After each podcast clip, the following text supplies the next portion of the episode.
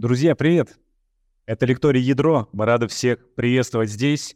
Мы уже давно начали новый сезон. Он у нас посвящен современным подходам, инженерным задачам в области промышленного дизайна и разработки новых материалов. Те из вас, кто давно с нами, помнят, что предыдущий блок был посвящен у нас космосу, различным технологиям, космическим спутникам и так далее. Но сегодня мы поговорим уже про промышленный дизайн и новые материалы. В общем, начинаем новый блок, с которым сегодня познакомят вас два спикера. Один из них будет у нас сегодня в студии, а другой расскажет все из Сан-Франциско. Итак, поговорим мы сегодня про промышленный дизайн и разработку новых материалов. И на лекциях этого блока, тоже будет несколько лекций, а, мы узнаем о разработке, а, о работе промышленных дизайнеров, о создании новых материалов с помощью методов компьютерного моделирования и, что интересно и важно, происходит в индустрии полупроводников. Все это через призму создания новых технологий и продуктов на их основе, разработкой которых занимается растущая команда «Ядро». Ну а сегодня как раз мы поговорим о дизайне и конструировании электронных устройств. Для этого мы пригласили в наш лекторий наших новых коллег из дизайн-хауса Not Another One, который с января этого года входит в группу компании «Ядро», и его основатель Игорь Михненко и ведущий инженер-конструктор э, Дмитрий Аверкиев расскажут, э, как разработчики превращают идеи в работающий прототип, почему стадия а, DFM — зона смерти хардверных стартапов и как совместить эстетику и технологии в рамках бюджета. И увидите, что Дмитрий сегодня у нас присутствует в студии, будет вещать отсюда. А Игорь а, находится у нас в прямом эфире из Сан-Франциско, где находится один из офисов Not Another One. И опять же, напоминаю, призываю вас, у нас есть уже те, кто знает, как это делается, задают вопросы — от этих вопросов, в частности, тоже будет зависеть интерес всей сегодняшней лекции. Так что после того примерно часа выступлений спикеров, которые будут у нас здесь, э, передавать друг другу слово из онлайна в офлайн, мы призываем вас задавать вопросы, комментировать. В общем, включайтесь в нашу дискуссию, включайтесь в это занятие, э, присоединяйтесь к лекторию. Ну, а я бы хотел предоставить слово Игорю. Игорь сейчас в Сан-Франциско, выходит на связь, у него очень раннее утро. Э, пожелаем Игорю бодрости, энтузиазма, энергии для того, чтобы, э, несмотря на такое раннее время, самому было интересно и чтобы можно было заинтересовать наших зрителей сегодняшнего лектория. Игорь, аудитория в вашем распоряжении. У вас, Дмитрий, есть час примерно на выступление. Вы сами уже можете внутри модерировать вашу содержательную часть, предоставлять друг другу слово, добавлять кого-то, возможно, задавать друг другу вопросы. В общем, прошу, Игорь, ваше время. Спасибо большое. Сегодня, как уже было упомянуто, мы говорим о промышленном дизайне, и также будет более интересная часть от э, Дмитрия Аверкиева про детали, э, скажем так, производства более интересных штук, чем, неожиданно индустриал дизайн. И, пожалуй, мы начнем с первой части — Я думаю, вы, скажем так, некоторые ребята, которые работают в компании Ядро и, в принципе, наши слушатели, я более чем уверен, что в целом готовы ну, и разбираются в цикле разработки хардвер-продукта. Однако здесь мы хотели бы повториться и, в принципе, рассказать то, как мы это видим, и то, как у нас это происходит на товар, потому что в зависимости от компании, в зависимости от стандартов, которые применяются, а, процесс может быть разный. Да? А у нас же мы имплементируем а, вот такой процесс, и все у нас прекрасно начинается с идеи. То есть зачастую к нам приходят а, клиенты, либо внутренние заказчики, да, с не очень четко сформированной идеей. И эта стадия мы обычно называем для себя ideation. И на ней очень забавные вещи происходят, потому что именно на этой стадии, наверное, 50% э, проектов у нас умирает, потому что в современном мире в принципе, потребность создания, а, допустим, консюмерских продуктов, а, допустим, B2C, она не так а, велика. Да, то есть у нас, у каждого есть в кармане такая штуковина, да, то есть и каким-то магическим образом этот терминал смог себя, скажем так, запихнуть огромное количество функций, и большинство хардверных стартапов которые бредят э, созданием каких-то новых э, вещей, они очень часто э, не задумываются о том, что их hardware будущее может вообще-то, в принципе, быть software. И ну, вот я, допустим, дам один из примеров, который у нас был, пришел ко мне друг и с запросом, он работает в большой компании, и, в принципе, там уже собирался на это а, чуть ли не деньги поднимать. То есть они хотели сделать видеокамеру по измерению размера ребенка, да, то есть отдельно, в общем, какую-то подставку, там есть сверху камера, там делаются нейронки, крутятся, все рассчитывает рост ребенка, и так далее. А, возникает вопрос вообще надобности такого продукта, когда, в принципе, весь hardware может быть реализован на любом телефоне, и все, что тебе нужно делать, это периодически фотографировать своего ребенка на каком-то то есть стали, а, с, допустим, прямо какой-то распечатанной сеточкой сантиметровой. Собственно, на этой, вот ровно на этой стадии идеи это продукт умер, да, то есть они прекрасно пошли перед приложением вместо а, девайса. Поэтому очень важно в начале пути определиться, вам вообще девайс нужен или нет. И, собственно, когда вот точно получается, что девайс нужен, люди обычно приходят к нам, а, и вот тут мы уже с ними впрыгиваем в стадию исследования. Стадия исследования — это важнейшая стадия для любого, в принципе, продукта. На этой стадии мы обычно очень сильно прыгаем в исследование конкурентов, а, исследование какого-то IP-поля, исследование а, предыдущих мертвых стартапов на эту тему, внутренних каких-то продуктов в большой компании через их IP-базы и так далее. И формируем продукт.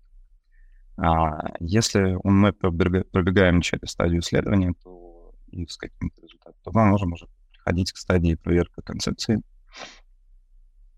Концепции хардвера бывает по-разному да, то есть а, делать по-разному. То есть мы, конечно, здесь можем уже прыгнуть до MVP, да, добежать до какого-то а, хардвера прототипа, который был показан в функции. А, однако можно еще сделать проверку концепции а, довольно коммерческим способом, да, то есть сделать э, просто какие-то презентации и опросить будущих возможных кастомеров, да, то есть заработать, поработать неким каст-девом для того, чтобы понять, вообще это нужно или нет рынку, потому что у нас есть внутренняя потребность, а вот потребность рынка, она всегда questionable. А если оказывается, что это все прекрасно нужно, мы обычно прыгаем патентование, а, и вот а, параллельно с патентованием, собственно, уже начинаем финализировать а, все, что связано с дизайном. Дальше начинается процесс, о котором больше расскажет Дмитрий, и непосредственно работа с mechanical инжинирингом и переход уже к, естественно, EFM. А работа с э, будущей фабрикой и так далее. Я сейчас больше фокусируюсь на, а, наверное, стадиях проверки концепта дизайна языка и расскажу, чем происходит вообще, принципе, внутри отдела дизайнеров, а, когда они хотят э, из какого-то концепта сделать жизнь. Исследование я уже описал. Вот, собственно, здесь начинается самая интересная часть после исследования. Это скажем так, концептуальное моделирование и разработка эскизов будущего продукта. Мы здесь э, будем это все делать, основываясь на системе Live Control, то есть примеры системы Live Control и непосредственно хаба Live Control, который мы разработали когда-то для компании Gafon. А, на этой стадии а, концептуальной мы обычно исследуем форму, но эта форма, она обычно не исследуется в вакууме. То есть э, есть э, два подхода, в принципе, к разработке дизайна. То есть э, это то, когда просто человек или дизайнер работает от руки, не думая абсолютно ни о каких посылках, ни о какой дизайн-системе, ни никаких предположений, внутри какого поля, дизайн-поля, этот продукт будет в будущем существовать. А есть второй подход. Это Второй подход — это некое такое зафреймливание, извините за англицизм, а, некий будущий дизайн-язык всего, что будет здесь происходить. А, и, в принципе, одна из сильных компетенций нашей компании заключается в том, что мы всегда, в большинстве случаев, для всех наших клиентов мы разрабатываем дизайн-язык в первую очередь, нежели чем ну, само какое-то устройство. Да? То есть мы всегда пытаемся думать о неком будущем дизайна сайте с точки зрения и маркетинга, и позиционирования, и используемых материалов, и какой-то дизайн-истории, а где это устройство будет вообще, в принципе, в каком поле существовать. И в частности, с точки зрения компании Мегафон и системы Live Control, а, вот если посмотреть на все эти эскизы, которые здесь видите, внутреннее название этого проекта было Ellipse. Да, и мы пытались э, воспроизвести формулу Ellipse, э, в принципе, во всех устройствах будущих, и создали некую дизайн-систему, в которой, если посмотреть сверху, то у нас есть некий центр, в котором живет устройство, потом есть внутреннее поле, в котором взаимодействует с внутренними датчиками, и внутри этого поля они все подчиняются языку, дизайн-языку Ellipse, а все, что происходит снаружи, это некая экосистема, с которой эти датчики должны взаимодействовать, и там идет уже некий третий уровень нашего дизайна присутствия. Но здесь надо больше рассказать, да, вот от этой части. Как вы видите, мы уже их пробегали, да. А, то есть сначала проводится исследование конкурентов да, в дизайн-языке, потом мы, собственно, определяем, какие будущие сущности, сущности будут имплементированы, и потом мы, собственно, визуализируем, каким образом будущая система будет жить. Здесь есть э, примеры того, как выглядит дизайн системы Google, и также вы можете обратить внимание, что здесь есть маленькие части индекс-станции, то есть это то, каким образом настроили дизайн элемента будущей индекс-станции. Да, то есть переходим к следующему этапу. После создания некого дизайна языка, некого э, первых эскизов и некой визуализации продуктов, э, с которыми мы хотели бы работать, мы обычно всегда внутри создаем первые капы, э, Зачастую они делаются на очень простых э, машинах, то есть это либо ЧПУ производство, либо обычные 3D-принтеры, для того, чтобы, в принципе, посмотреть, насколько выбранная дизайн-система и дизайн-язык соответствует, ну, как бы живет в реальном физическом мире. В последнее время мы все чаще пользуемся AR-инструментами, да, то есть мы используем всякие AR-модели, то есть зачастую с клиентами делимся изначально AR-моделями, если они их устраивают, потому что, в принципе, современных, э, современные инструменты, там, не знаю, iPad или там iPhone, ну, лучше там iPad большого плана, да, то есть они позволяют прекрасно а, увидеть, как будущий дизайн живет в непосредственном environment. И, скажем так, дает больше понимания, ну, дает большую возможность ускорить процесс разработки. Да, потому что производство самих э, макапов даже в таком плане CNC, он ну, довольно проблематичный. То есть там все равно возникают некие проблемы, то есть не всегда принтеры хорошо работают, не всегда все насклеивается. И само ощущение вот, недоделанного прототипа в руках клиента зачастую вызывает э, некие, некие вопросы эстетические, и поэтому мы зачастую предпочитаем такие прототипы клиентам не показывать, а делать более качественные макапы, а, либо же высылать AR-модель. А, для того, чтобы создавать правильные, сказать по-английски, expectations, правильные ожидания для того, как будет выглядеть будущий продукт.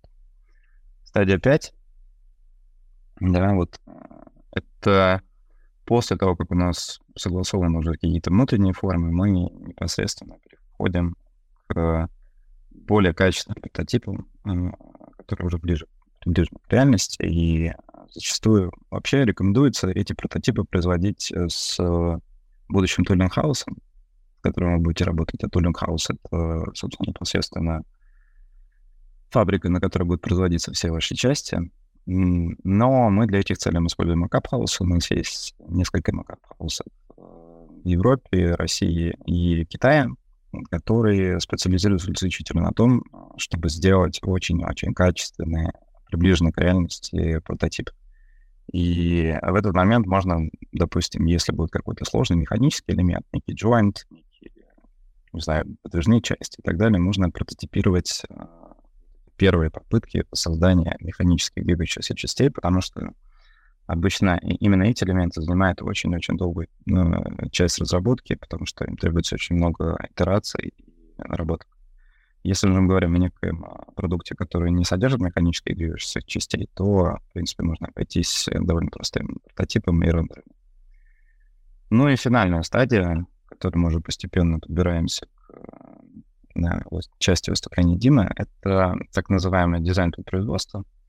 А, здесь уже дизайнеры, скажем так, не могут отмазаться от э, того, что они вечно живут в концептах. И на этой стадии они должны очень-очень хорошо взаимодействовать как с инженерами-конструкторами, так и с, так и с хардверщиками, для того, чтобы, в принципе, понять, а насколько то, что они прекрасно изобрели и придумали, в принципе, а, возможно, не feasible. На этой стадии а, на этой стадии обычно сформированы вот эти все спецификации. Обычно, когда мы идем к непосредственно производителю, когда мы доходим до финальной стадии подготовки к производству, то есть дизайн for а внутри компании сформированы обычно вот этих три документа. Да? То есть это product requirement документ, в котором описано все от value proposition до, в принципе, того, как должен работать фермер. И также внутри этого PRD содержится часть CMF, хотя это обычно отдельный документ. CMF — это Colors, Materials and Finishing. А здесь показана только его визуальная часть, ну, на примере нашего будущего. Это когда дизайнеры описывают э, до мельчайших Э, частей, то из чего, каким образом и каким цветом будет построена та или иная внешняя поверхность. Элементы эти обычно очень-очень-очень highly detailed, то есть ну, здесь вот есть пример того, как делается, допустим, на макапе, но некоторые CMF-документы могут насчитывать там, 30-40 страниц, потому что для того, чтобы вы хотели получить идеальную оценку от производителя, вы должны описать в прямом смысле каждый винтик. Да, то есть каким образом вы хотите, чтобы этот винтик был сделан, да, то есть какого материала, то есть какой у него должен быть покрытие, какие у него, насколько он должен туго затягиваться, и насколько, в принципе, вся конструкция после применения этого винтика должна скрипеть либо двигаться. То есть а, CMF является, в принципе, основной ключевой компетенцией а, профессионального индустриального дизайнера. И ну, не только индустриального дизайнера, есть еще отдельная профессия, material guide, ну, то есть material ребята. Это отдельная профессия, которая зачастую существует в очень больших компаниях. есть даже есть обычно head of materials, но в нашей специфике мы обычно, ну, то есть в нашей компании мы обычно эти функции смешиваем. То есть индустриальный дизайнер является также и ответственным за материал. Поэтому он должен описать максимально иметь возможность описывать э, будущие материалы, которые будут имплементированы на, производстве. Ну и SRS. SRS — это Software Requirement Specification, то есть почему это важно? Потому что на вот этой стадии, то есть по ходу максимального перехода уже к оценке производства, э, software, как и hardware, он, они могут очень прекрасно влиять на функции R&D. Да, то есть, допустим, software команда генерила какие-то фичи, которые каким-то образом могут повлиять на внешний вид устройства. Ну, появится у него либо дополнительная кнопка, либо же камера передвинется, либо больше станет и так далее. Поэтому в этот момент э, в фабрике SRS должен быть более-менее зафиксирован для того, чтобы э, будущая фабрика прекрасно могла оценить а, правильные фичи, которые вы имплементировали непосредственно в hardware и industrial design, основываясь на software. Э, это, наверное, все от меня. То есть у нас довольно быстрая сокращенная программа. И извините, если я не очень был чисто в некоторых поражениях, потому что все-таки рекорд установлен 6 утра, лекция идет замечательно. Я сейчас буду передавать э, слово Диме. И, Дима, давай перехватывай. Друзья, всем привет. Э, меня зовут э, Дима Веркев, и сегодня я поведаю вам о технической стороне разработки промышленного дизайна. Э, мы рассмотрим те проблемы, с которыми конструкторы и дизайнер сталкиваются, путях их решения, немножко поговорим о том, как ваш дизайн может измениться на стадии производства и как этого не допустить. Э, инженер-конструктор э, должен обладать специфическими навыками в зависимости от той области, в которой он работает. Конкретно у нас в design house е инженер-конструктор взаимодействует как с промышленным дизайнером, так и с хардвером.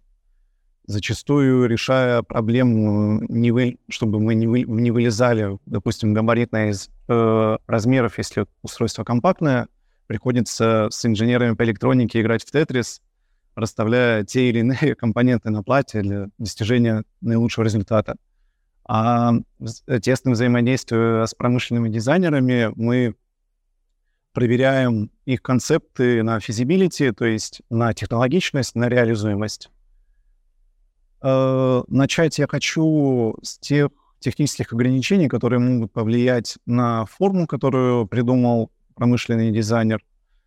Тот пример, который я сейчас вам покажу, он очевиден для любого дизайнера, но мне кажется, я неплохо смогу раскрыть э, этот вопрос технически.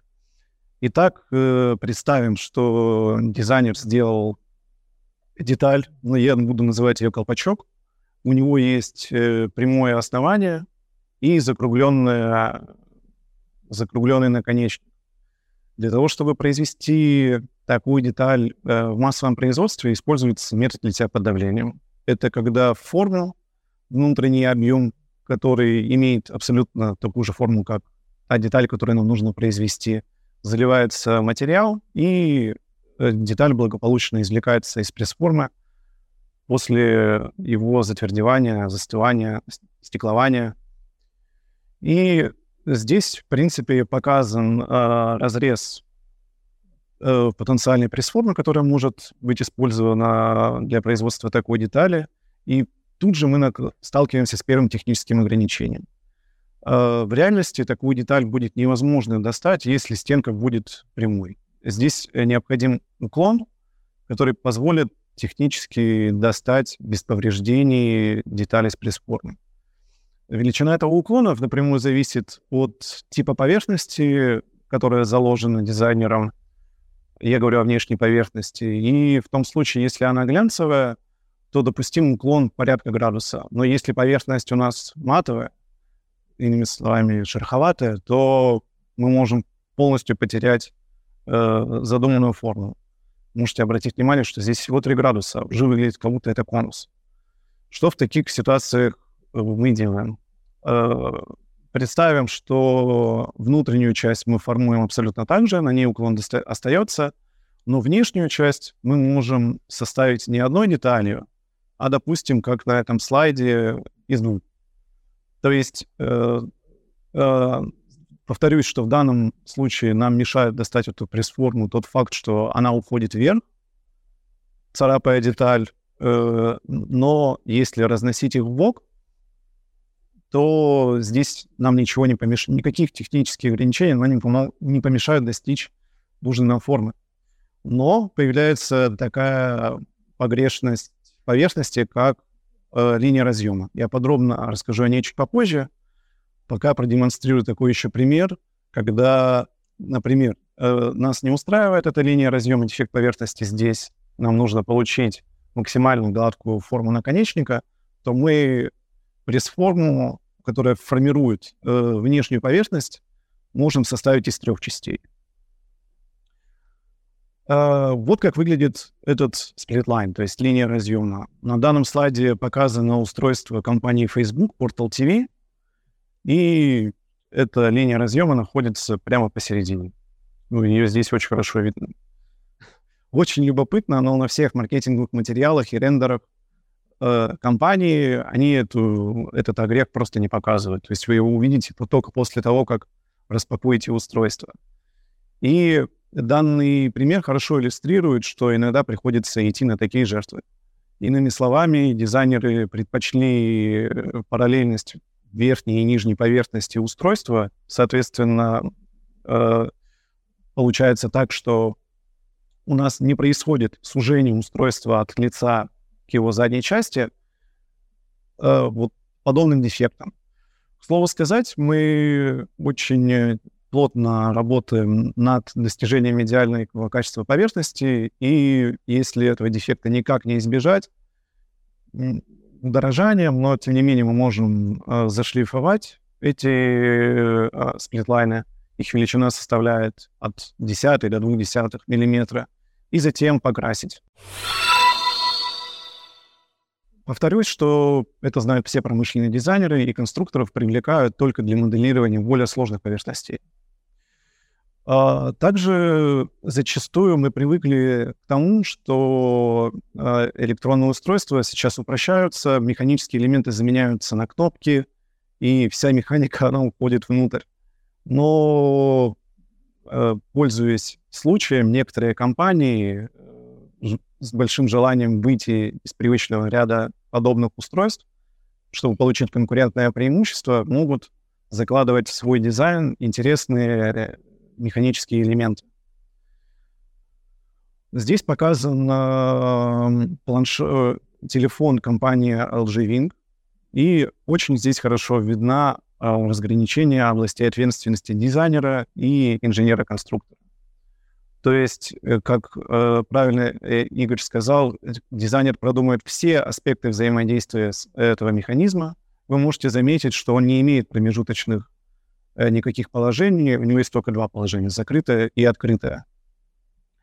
И я на этом примере хотел бы остановиться в том контексте, что подобные сложные механические узлы — это фактически целые э, R&D-проекты, то есть требующие отдельной проработки. И если вы придете на потенциальную фабрику с непроработанным узлом, то как минимум вы потратите время на его производство, а в самом худшем случае у вас не получится остаться в рамках вашего дизайна или UX. UX ну, пользовательского опыта. Uh, рассмотрим другой пример со смартфоном, uh, как раз-таки иллюстрирующий то, насколько важно прорабатывать сложные механические узлы. Uh, я не знаю, знаете вы или нет, но не так давно появился складной смартфон от компании Samsung, и у него были некоторые проблемы. Настолько критичные, что в следующем поколении устройств разработчики, усовершенствовав свой концепт, передали информацию маркетинговому отделу, и те чуть ли не 30 вообще э, процентов времени маркетингового ролика уделили тому, насколько у них классно работает их механика. Если придуманная механика является уникальной и сложной, ее имеет смысл иногда запатентовать, чтобы вашим, а, интеллект, вашей интеллектуальной собственностью не воспользовались. Здесь, э, кстати, я могу провести очень интересную аналогию. Когда мы говорим о патентовании промышленного дизайна, объектом защиты является изображение. Иными словами, немножко переместив компоненты, поменяв пропорции, такую защиту легко можно обойти чего нельзя сказать о защите э, механизмов, которые можно отнести уже к разряду изобретений, и где объектом защиты является текст. На данном слайде э, скриншоты из патента телефона Montarazer. И, к слову, я могу сказать о том, что не зря они его запатентовали, запатентовали потому что он получился очень удачным. Э, прогрессивные конструкторские разработки не всегда являются, не всегда видны, как в примере со смартфонами. Тогда они влияют э, на пользовательский опыт. Сейчас появилось, вышло буквально на днях новое поколение а, приставок. Все об этом знают. Это PlayStation 5 и новый Xbox. И Sony решила блеснуть, и как свое конкурентное преимущество они разработали уникальную систему взаимодействия с шнурком. Курок на геймпаде — это такой манипулятор, который приводит в движение автомобиль или стреляют. Соответственно, это очень интерактивный элемент. И э, разрабатывая его механику, инженеры пристроили к этому механизму целый привод, который может сопротивляться движению и создавать уникальный пользовательский опыт. Э, и хочу еще раз обратить ваше внимание на то, что описание этого опыта не всегда достаточно для успешной его реализации, и лучше привести да. Дима, а ты позволишь мне впрыгнуть? Я хотел бы чуть прокомментировать предыдущий слайд. А, Дело в том, что механические элементы кнопки, в принципе, являются одной из важнейших составляющих э, современных устройств. И для них обычно делается отдельный э, ряд тестирования. Э, где он об этом говорит, но я хотел бы дать один пример.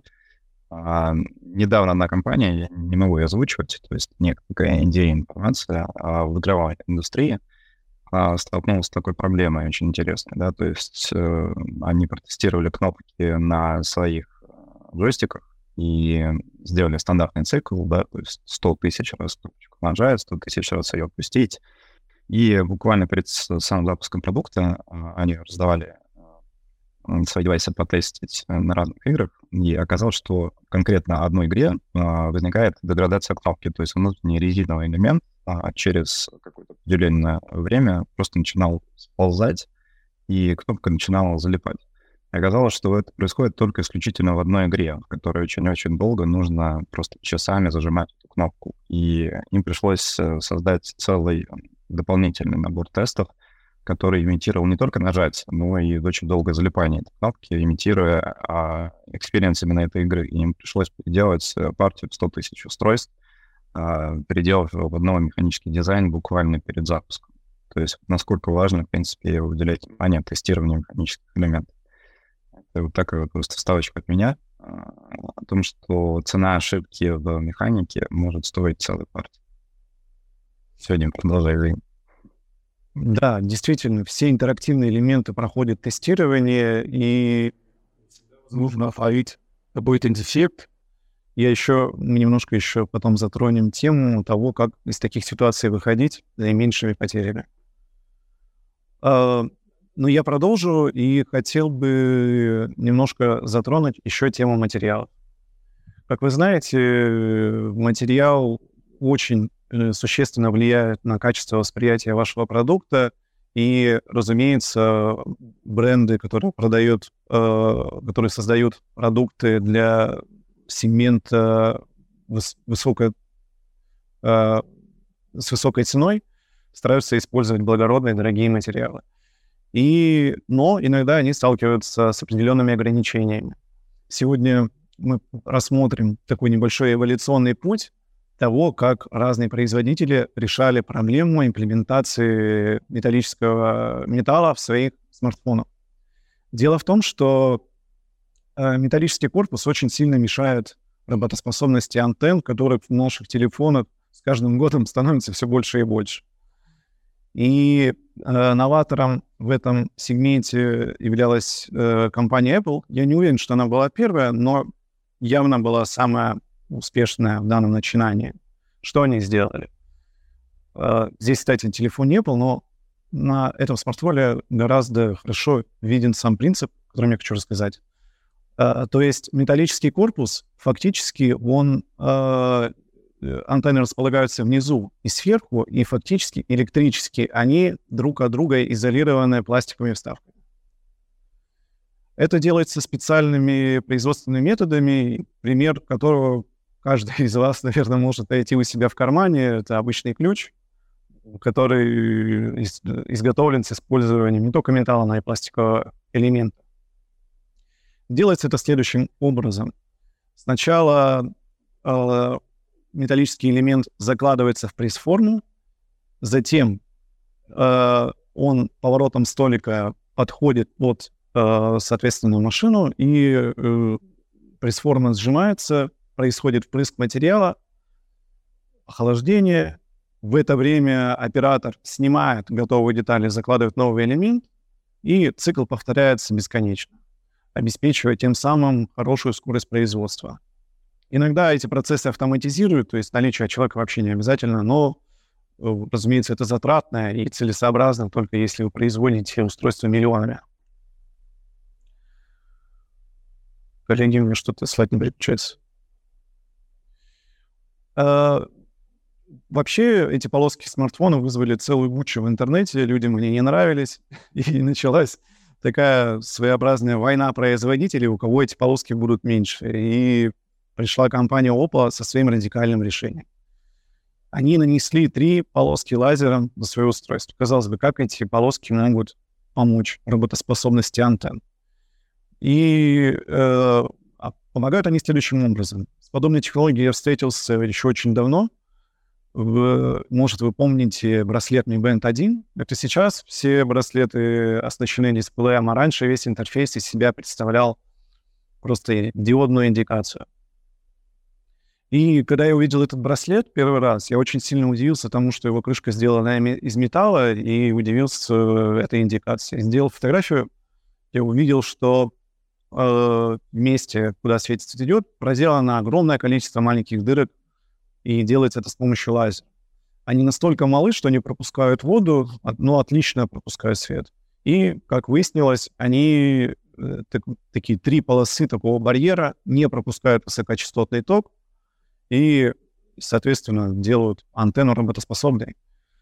К сожалению, эта технология не получила широкого распространения, потому что следующий год производители э, начали вставлять в свои устройства еще и еще больше антенн. У нас появились NFC-чипы, беспроводные зарядки, и это сделало невозможным использование металлической крышки в принципе.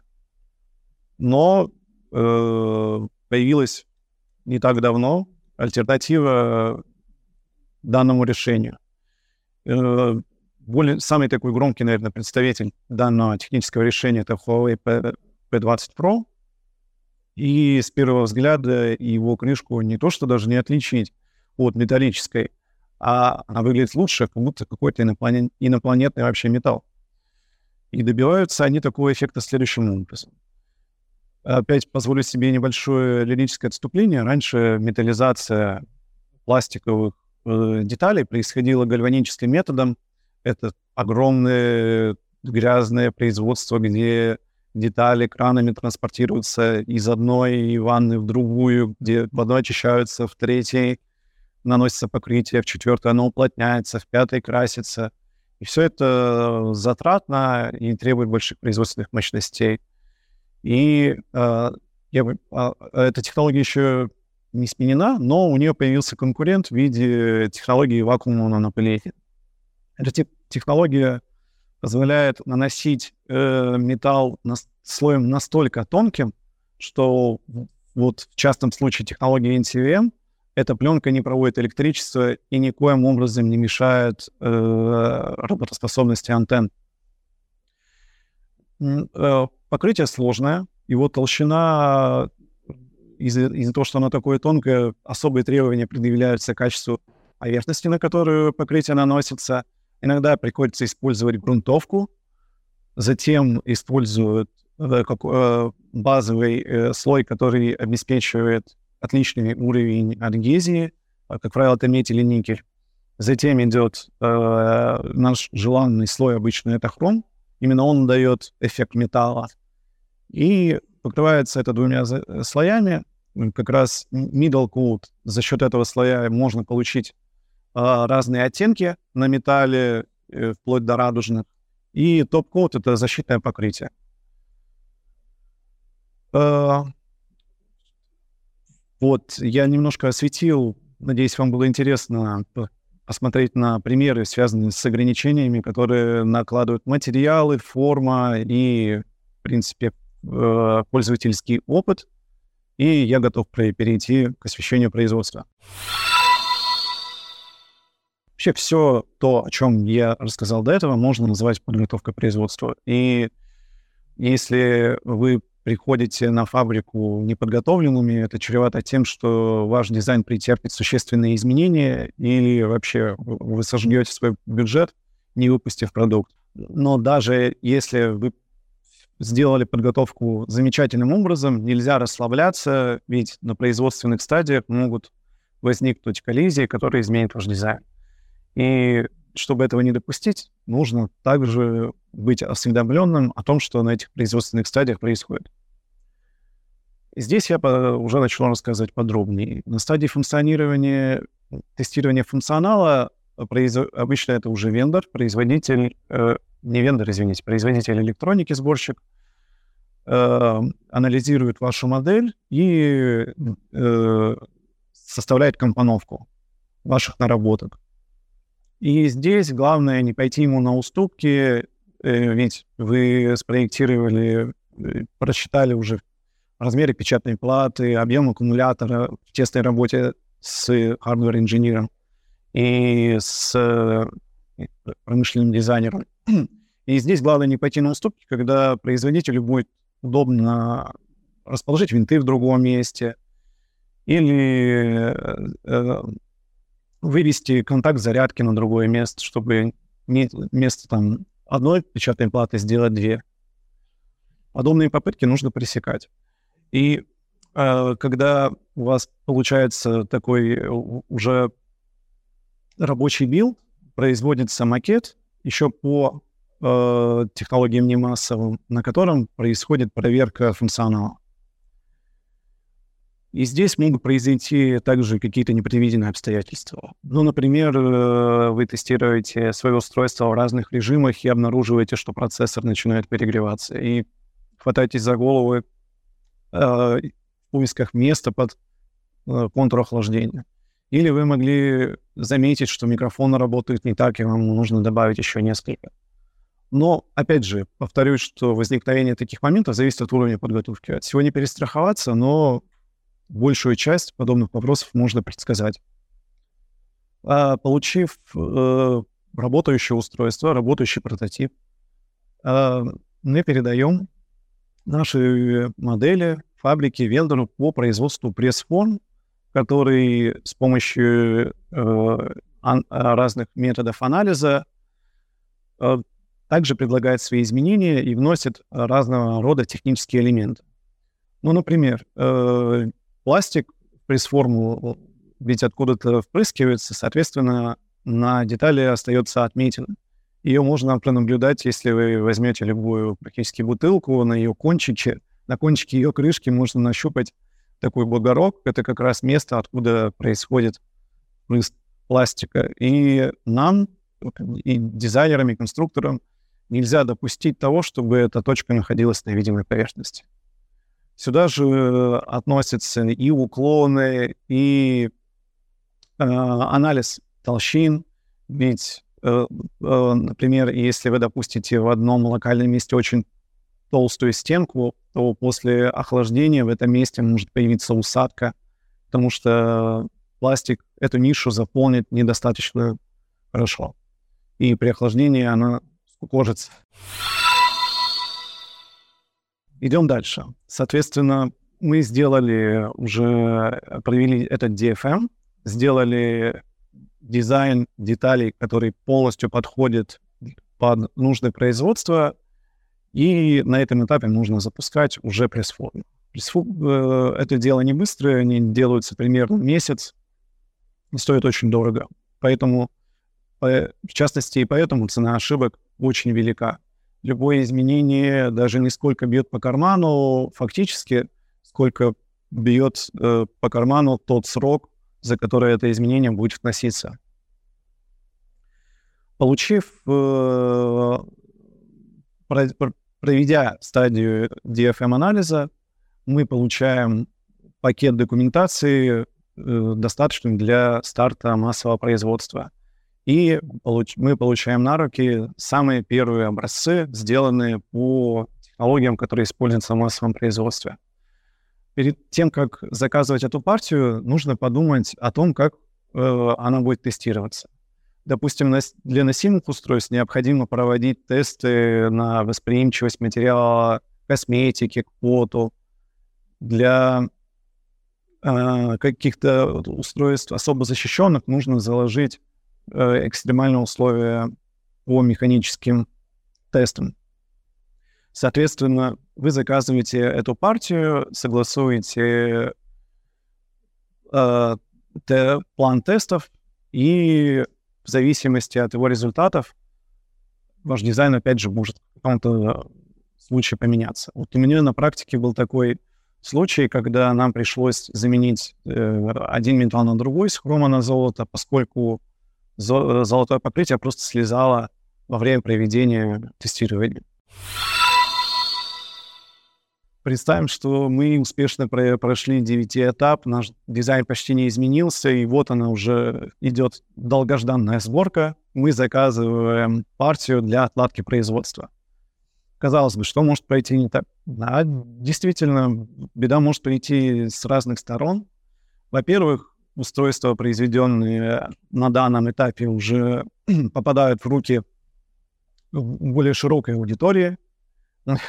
Опять же, поделюсь, был такой пример, когда мы спроектировали носимое устройство, все было замечательно, но потом один из сотрудников, тестируя его э, в темноте, обнаружил то, что девайс светится буквально.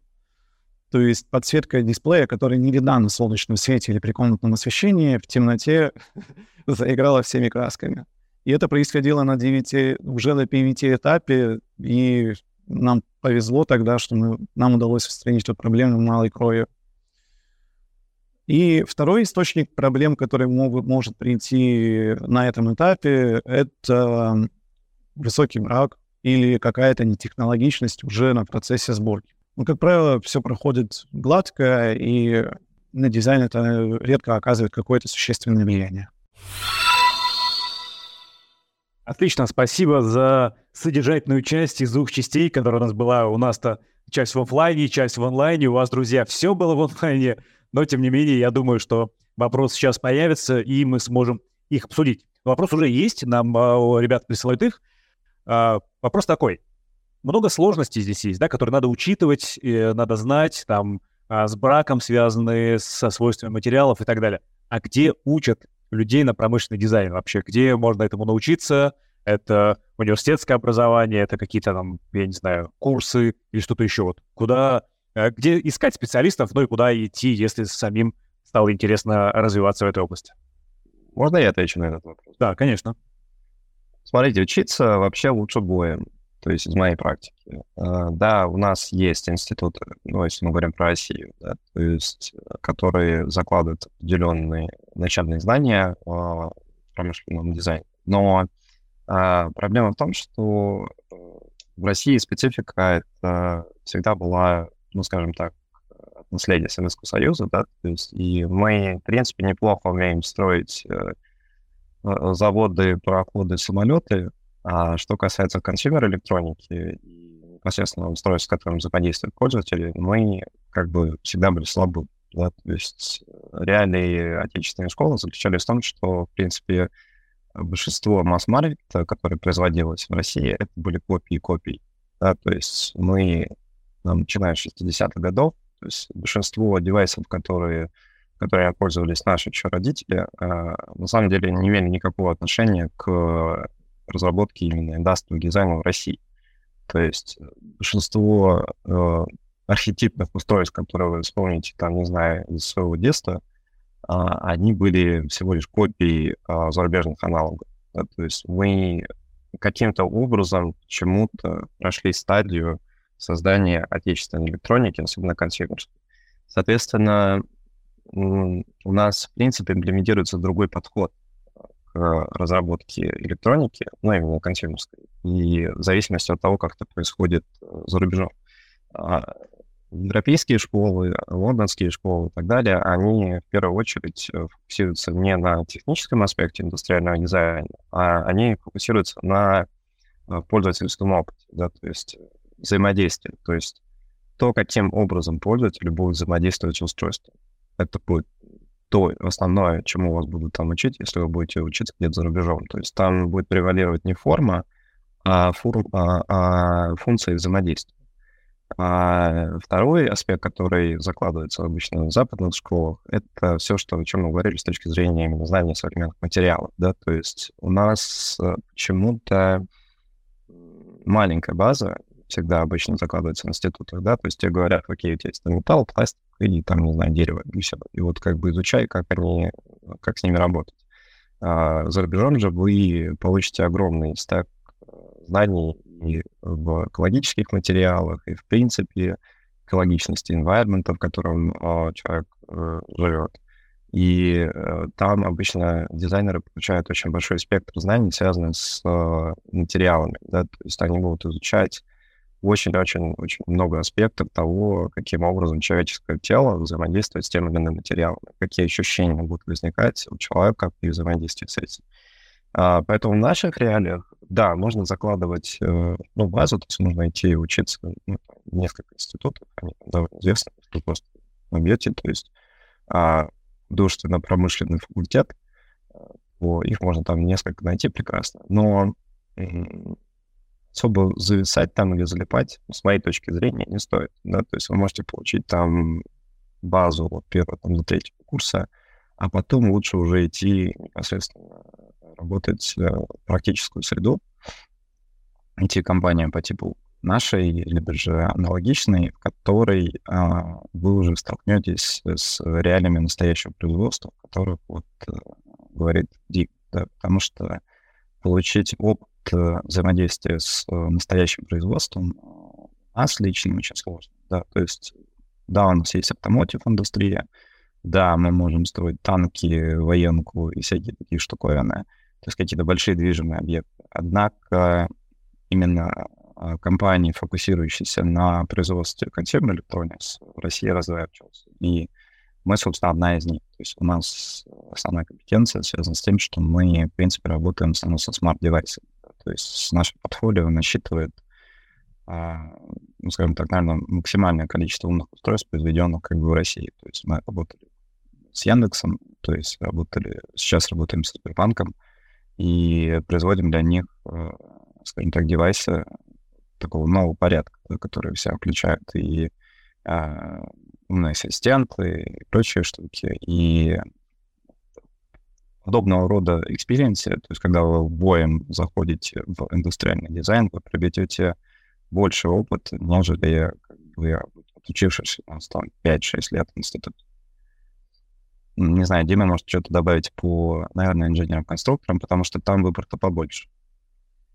Да, правда, с, именно с промышленным дизайном в России туговато, из-за, в первую очередь, из-за отсутствия практики и из-за наследия. У нас больше такой художественный подход к этой э, отрасли, и очень сильно не хватает технических, технической базы э, дизайнерам. А что касается конструкторов, им как раз-таки не хватает э, зачастую работы с визуалом и с опытом, потому что те устройства, у меня тоже я начинал свою карьеру на заводе на русском производстве, абсолютно никого не волнует то, как э, будет выглядеть устройство, то, как с ним будут взаимодействовать.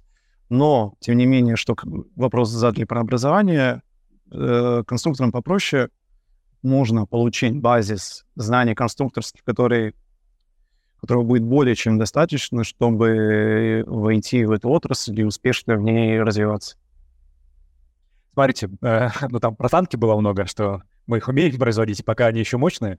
Смотрите, была вот эта история про то, что сомнительное наследие, да, у нас э, с, с предыдущего периода, где мы этим не занимались, и вроде как э, такой внешний вид э, изделий, да, он не был критерием для выбора, да, потому что долгое время, мне кажется, что э, там пользователи выбирали, ну, функционал, да, главное, чтобы работало, неважно, как выглядит.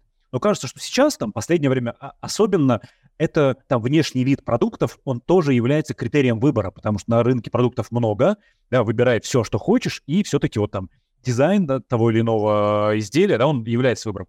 Насколько вот сейчас по ощущениям но есть ли прирост вообще, да, то есть появляется ли запрос на это, там, у инженеров, например, там, желание сделать что-то, чтобы было по посимпатичнее, там, у индустрии запрос на то, чтобы сделать покрасивее, например, или все равно там как бы можем сделать, как есть, так и есть. Вот как с точки зрения, ну, не знаю, может, ощущений, либо данных каких-то, вот с точки зрения изменений вот той ситуации, про которую мы здесь описали, как такую очень грустную с точки зрения развития промышленного дизайна.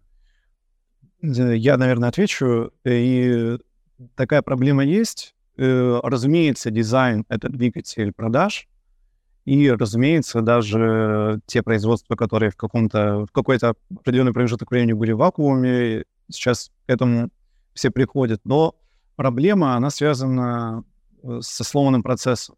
Зачастую у вас уже, допустим, какой-то танк уже готов, он уже ездит и Э, замечательно функционирует, и на него уже пытаются навязать какой-то дизайн, при, при, при, привинтив каких-нибудь рюшечек. И, но этот подход крайне не эффективен, не функционален. То есть начинать надо продукт с идеи, с дизайна, и потом переходить к конструированию. Ну, надеюсь, что все это начинает потихонечку появляться все больше и больше, и э, больше продуктов хороших мы видим вокруг, потому что хочется красоты, эстетики, Э, а не только таких э, функций, да, достижения того результата, который есть. Супер. У нас еще есть вопросы э, из чата. Значит, такой вопрос. Не очень понятно, как именно происходит переход от модели в том же SolidWorks к пресс-формам. То есть взаимодействие с технологами на производстве, как это происходит и на каких этапах. Какие ограничения производства, как вообще выбирается производитель. Понятно, что это все нужно, но непонятно, как все это начинается и развивается. Можно ли здесь что-то рассказать? Про выбор производителя, я думаю, очень хорошо сможет рассказать Игорь. Я расскажу в двух словах про взаимодействие. Оно происходит как раз-таки на том этапе, когда вы собрали EVT образец, тот образец, который нужен для функционального тестирования, и передаете эти данные производителю для того, чтобы вы произвели уже образцы для тестирования дизайна. Как правило, э, производство не имеет своих производственных мощностей для оптимизации рабочих процессов и работают с, с подрядчиками. И все взаимодействие с ними происходит за счет э, вот, документов, которые называют Design for Manufacturing Reports. Я в своей лекции эту тему затрагивал сегодня. Я думаю, про э. выбор очень хорошо Игорь может рассказать. Да. Игорь, расскажите.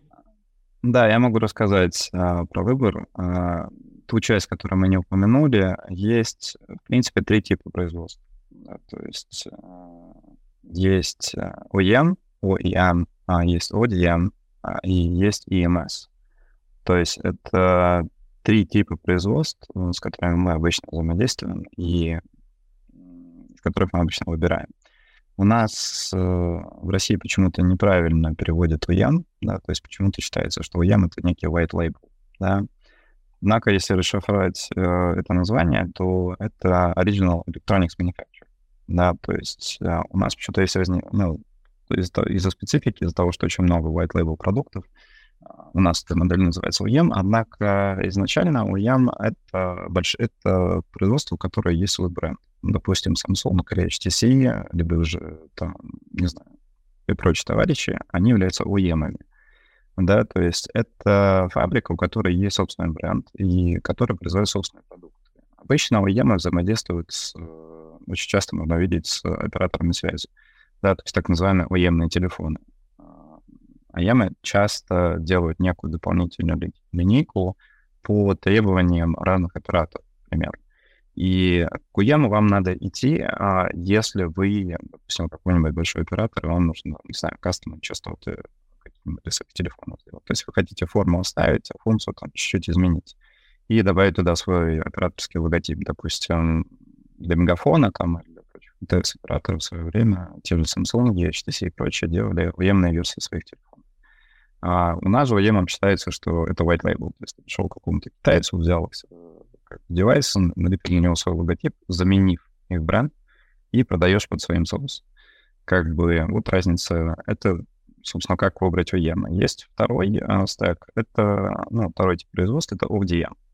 Uh, ODM — это Original Design Manufacturer. Uh, у них это фабрика, у которой нет своего бренда. И они заточены на то, чтобы делать в основном R&D процессы. То есть ADM у TM отличается тем, что им все равно с кем работать. Да, то есть у них нет конкурентов, то есть они могут с Google и с Apple работать одновременно, ну, в зависимости от условий, же каких-то партий. А, ну, то есть условия поставки, либо же на компьютер. А сила DM заключается в том, что так как у нас у них есть приставка дизайн, у них обычно очень сильный инженерный отдел. То есть э, очень много бывает разных типов инженеров, то есть от electrical, hardware инженеров, firm инженеров и так далее. И у DM зачастую существует очень классная штука под названием лицензии на платформы.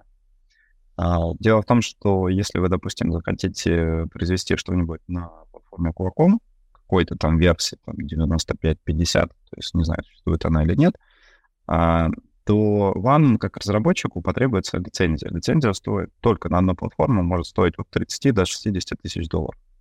То есть, будучи, допустим, маленькой компанией, которая решила пойти и разработать что-нибудь на платформе Qualcomm, а, по сути, невозможно. То есть вы не можете потянуть с точки зрения изначального бюджета.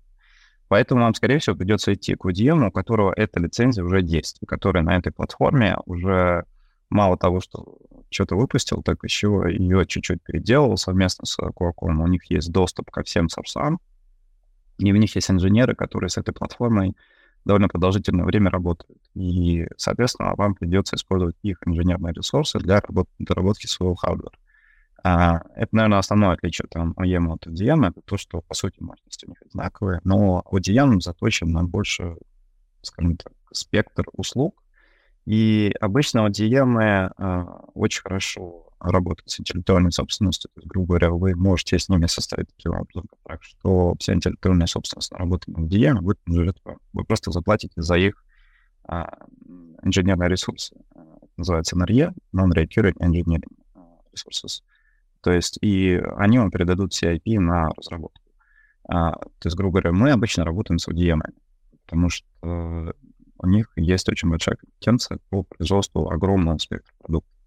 А как выбрать, опять же, зависит от компетенции. То есть мы выбираем, проводя инспекции, да, то есть есть стандарты ISO, стандартные, да, то есть как бы если у фабрики есть сертификат ISO, то, скорее всего, на ее производстве, то есть ISO нужно проходить раз в год, раз в два года, в зависимости от того, как получили, то, скорее всего, на этом производстве соблюдаются определенные стандарты, да, то есть промышленное, то есть рабочее время, правильная документация, некие CRM-системы, через которые проходит э, ну, ваш, э, ваша деталь. И у них обычно есть обычный спектр поставщиков, с которыми вы можете выбрать из которых вы можете выбрать э, поставщиков компонентов, либо же поставщиков а, а, будущих, дел... будущих а, компонентов. Обычно у демов есть а, список AVL. AVL — это Approved Vendor List. Да, то есть а, если у вас UDM хорошего порядка, то он сам сертифицирует и делает проверку своих э, поставщиков и составляет некий AVL — по которому, собственно, вы можете быть уверены, что этот поставщик, который они вам предложат, тоже соответствует стандартам, которые выбраны а, у них на производстве. Да, а если же... Но тут возникает другая проблема. Если вы хотите к ним привести другого вендора, то есть, грубо говоря, они вот работают, не знаю, там, постоянно с Mediatek там, или еще с кем-то, платформа является в EVL, либо там, не знаю, либо память вы берете какую-нибудь постоянно, то есть они используют какую-то память, а вы вдруг решили, что вам для вашего продукта нужна какая-то другая память. Тут значит, может возникнуть проблема, что если этот поставщик не у них в AVL, то есть не в их Approved Vendor List, то проверка может занять до полугода сертификации, потому что а, они тоже там ведут свои стандарты, и вот просто так сказать пойти, что вот бери оттуда это, это оттуда, с ними невозможно. То есть там это методом приговора делается. Ну и третий тип производства, это, в принципе, EMS. Э, это такой более широкий спектр. EMS — это Electronic Manufacturing Services. EMS бывают разных типов. То есть EMS бывают очень маленькие, то есть, по сути, сборочные линии. А мы их у себя называем, то есть, безголовые. Да? То есть у них обычно нету а, дизайна дела. Под дизайном я имею в виду все, что связано с креативной составляющей, да, то есть он просто сборщик. И, а есть э, всемирно известные EMS, огромнейшие контракторы, которых есть 50 фабрик субконтракторов. Да, то есть к КМС э, вы идете с более полной документацией, чем к DM. Тут еще можно, кстати, э, документацию упомянуть. Есть как бы при взаимодействии с вендорами есть три документа, которые обычно пишутся. А, ну, да, это RFI, э, Request for Information. Это то обычно вы запрашиваете информацию о вендоре о его как бы производственной а, мощности. Потом есть некий а, RFP. А RFP вы обычно отсылаете в DM. RFP — это Request for Proposal, потому что, а, скорее всего, когда вы идете к DM, у вас не супер доделана документация, потому что вы рассчитываете, что их инженерные ресурсы покроют часть, ту, которую вы не закрыли. Соответственно, почему называется RFP? Потому что ODM обычно вам делает некий proposal инженерной разработки в ответ на ваш изначальный запрос. А с EMS же вы будете работать зачастую через документацию RFQ, Request for Quotation. А, то есть э, это подразумевает то, что вы а, весь ваш PRD, весь ваш там, CMF, а, весь SRS а, и все, что описано в этих документах, вы полностью возьмете на себя. И даже, возможно, возьмете supply chain на себя да, если мы говорим про маленькие массы. А, и, собственно, EMS в ответ на ваш RFQ, который будет содержать сотни страниц документации, даст вам просто квоту на то, сколько будет произвести, ну, там, в эквиваленте устройств в них. Опять же, EMS бывают разные, да, то есть а, бывают очень маленькие, которым вам придется действительно все предоставить, а бывают огромные конгломераты, у которых там 30 фабрик а, и у которых тоже настроен огромный supply chain, но у них нет ничего внутри. Они некий такой one-stop shop, management офис, который вам под ваш проект найдет отдельно, там, не знаю, development team, отдельно tooling house, отдельно производство, отдельно компоненты, но он будет а, неким всего лишь фасилитатором а, процесса, который вам придется вести. А, ну, вот, можно так сказать, как, собственно, очень расширенный ответ про то, как выбирать производство, какие типы производства существуют. Спасибо за такой развернутый ответ. У нас в продолжении э, из этого ответа, видимо, родился следующий вопрос. Э, значит, нас спрашивают о том, что правильно я понимаю, что вы создаете дизайнерскую документацию, а всю предпроизводственную подготовку, заказы формы и так далее делают ваши партнеры? Нет, это не так. То есть э, э, зависит от того, с кем мы идем. Да, то есть э,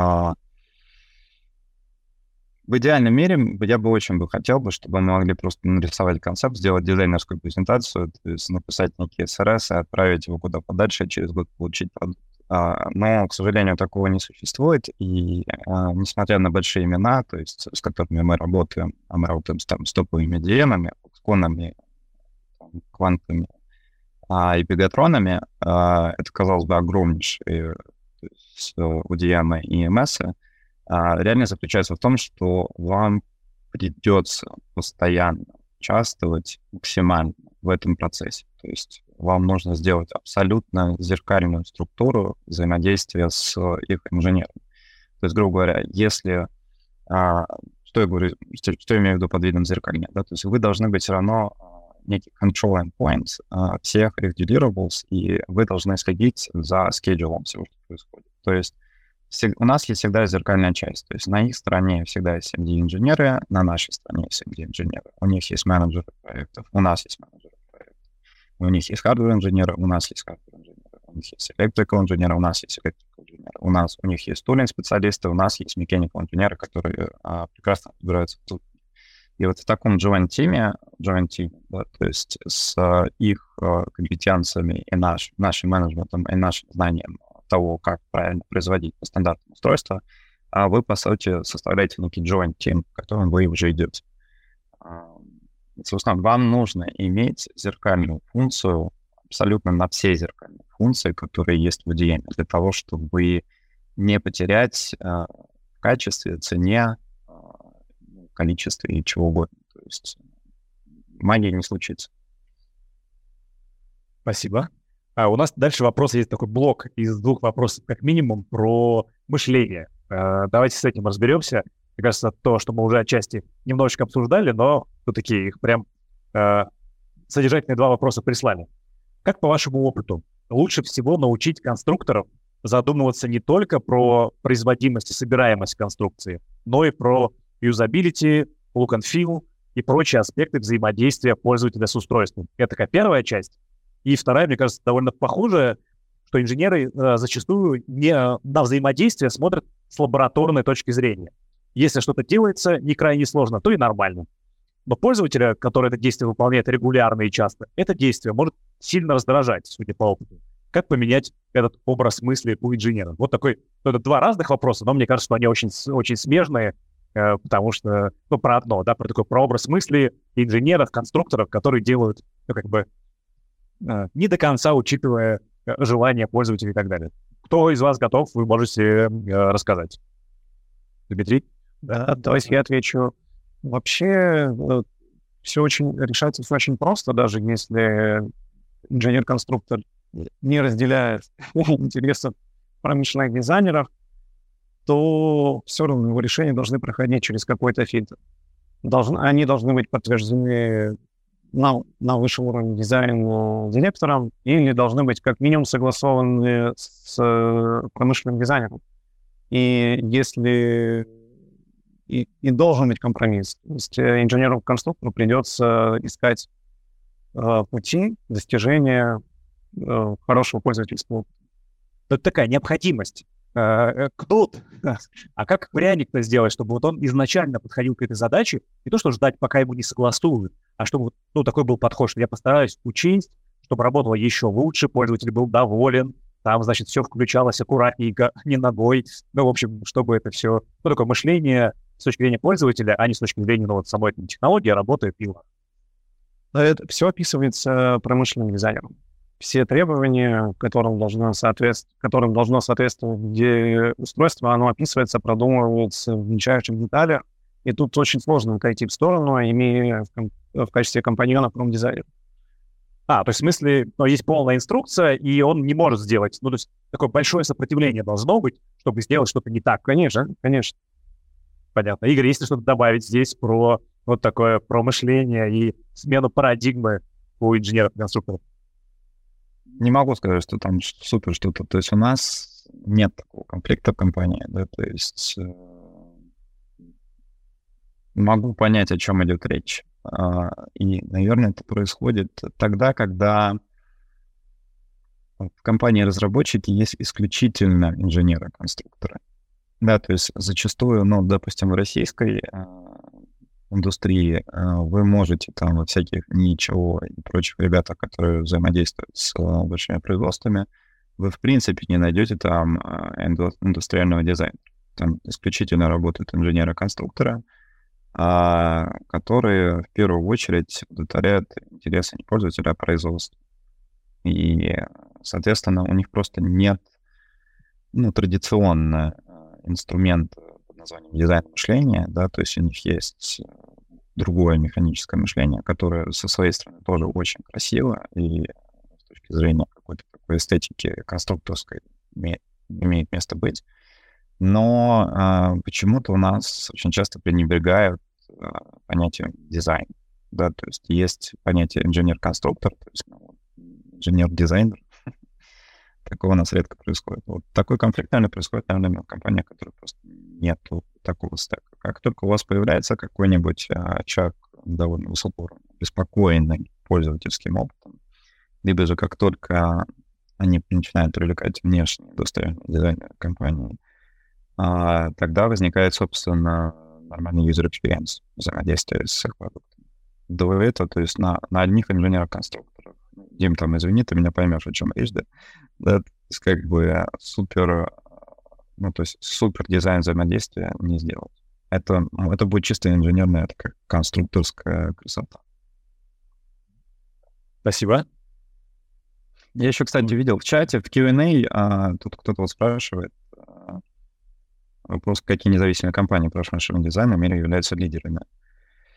Уф, а, тут я бы скажу, что, ребят, вы просто вот вбиваете топ-10 дизайн, industrial design companies, и вы увидите, что там огромное количество еще 70 есть компаний, которые стали лидерами. Есть, ну, я для себя а, могу выделить Frog Design, а, ребята, которые в свое время делали первые аплы Пинифарину, которые занимаются очень крутыми продуктами.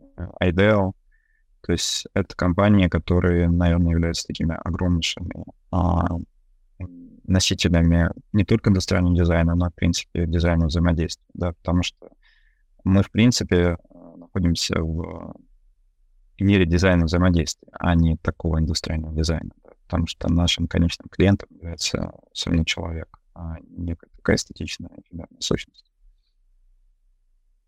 Так, спасибо за такую самомодерацию. У нас вопрос появился. Да, Еще, один вопрос есть. Э, а, по-моему, сейчас, я не знаю, видно вам его или нет, у меня он так звучит. Кто разрабатывает TTS электроники? Дизайн хаус или фабрика? Спускаем мы. Спускаем мы, да, то есть, но мы все-таки всегда отвечаем за, ну, либо клиент, да, то есть, опять же, то есть, вместе, клиент может быть и внутренним, так и внешним. А, ТТС идут тоже от э, software requirement, да, то есть, грубо говоря, если у тебя есть потребность не знаю, э, в низком освещении уметь определять э, не знаю, там, э, лицо человека, то с точки зрения софта, да, то есть мы, соответственно, должны подчиниться и а, заложить такие компоненты и такую камеру, которая, в общем, или сделать AR-подсветку. А, то есть тут нет понятия, то есть там просто является собака, да, то есть все-таки собака у нас там очень важная сущность, и для того, чтобы соответствовать изначальным маркетинговым требованиям. То есть я бы это всегда так назвал. То есть есть некий дизайн взаимодействия, есть маркетинг, есть как бы дальше уже идет софтвер, а потом уже из всего вот этого дела, то есть возникает некий ТТХ, э, которым мы уже э, формируем внутри команды изначально. Да? То есть, э, там, допустим, схематика изначально у нас закладывается. И потом она уже опускается на производство фабрика может предложить альтернативы на, просто для удешевления. Да, то есть, грубо говоря, там вместо, не знаю, там, мы работаем обычно над Bill очень жестко, да, то есть в зависимости, ну, Bill Materials это BOM, да, сокращенно. А, это отдельные сессии, которые мы производим, ну, скажем так, делаем с э, фабриками, и обычно это могут быть часовые переговоры, либо же Q&A-сессии, в которых мы, собственно, оптимизируем а, BOM под а, ТТХ, ну, то есть под ТТС. Потому что всегда некоторые фабрики не любят перезакладываться, то есть э, вне зависимости уровня фабрики, а, в Китае, Японии, Корее, там, не знаю, Азии, где угодно, к сожалению, есть традиция, а, скажем так, не совсем коммерческих отношений, да, и всегда есть некий отдел поставки внутри того фабрики, у которого есть хорошие родственные отношения с теми или иными поставщиками, которые будут всегда тебе навязывать э, те самые компоненты, которыми у них прекрасно назовем это по-честному, система отката. Да, и, соответственно, проверка бом-листа и проверка э, viability выбранных компонентов, в принципе, и их стоимости, которые тебе предоставляют, является очень сложнейшей работой, которую приходится производить нашим менеджерам и нашему маркетинг-отделу, техническому маркетинг-отделу, который должен очень хорошо выверять, а не лишнее ли что-то там, или не по той цене там это нам предложили. Такой чуть-чуть сумбурный ответ, но, бы, думаю, суть передал. Игорь, спасибо за, за ответ. Игорь, Дмитрий, спасибо вам и за ответ на вопросы, и за а, всю лекцию, где вы вдвоем рассказывали на протяжении этого часа а, полезные и увлекательные, а, полезную, увлекательную информацию. А спасибо всем участникам, которые смотрели нашу трансляцию, задавали вопросы. Спасибо вам за вовлеченность, за интерес, который вы проявляете на каждой лекции. И мы вас и впредь призываем задавать вопросы. Если уж такая возможность есть, кажется, было бы странно ей не воспользоваться. Тем более, что заранее вы э, еще и читаете статьи и материалы, которые присылают вам перед нашими лекциями. Я напомню, что тем, кто не смог посмотреть это видео в прямом эфире, там, или те, кто только что подключился, у вас всегда есть возможность посмотреть это в записи. Запись скоро будет доступна на новом портале Лектория, так что вы можете посмотреть эту запись, пересматривать другие. Так что э, контент есть, главное пользоваться им и обращаться к нему э, в необходимое время. Я напомню, что лекции и дальше будут у нас проходить э, раз в две недели по четвергам, ну а э, в другие четверги между этими лекциями мы будем по-прежнему присылать вам дополнительные материалы, и следующее такое письмо вы получите уже в четверг 3 декабря. Его для вас напишет Артем Аганов, доктор физико-математических наук, профессор Сколтеха, действительный член Королевского химического общества, Американского физического общества и Минералогического общества Америки, член Европейской академии а, и профессор РА.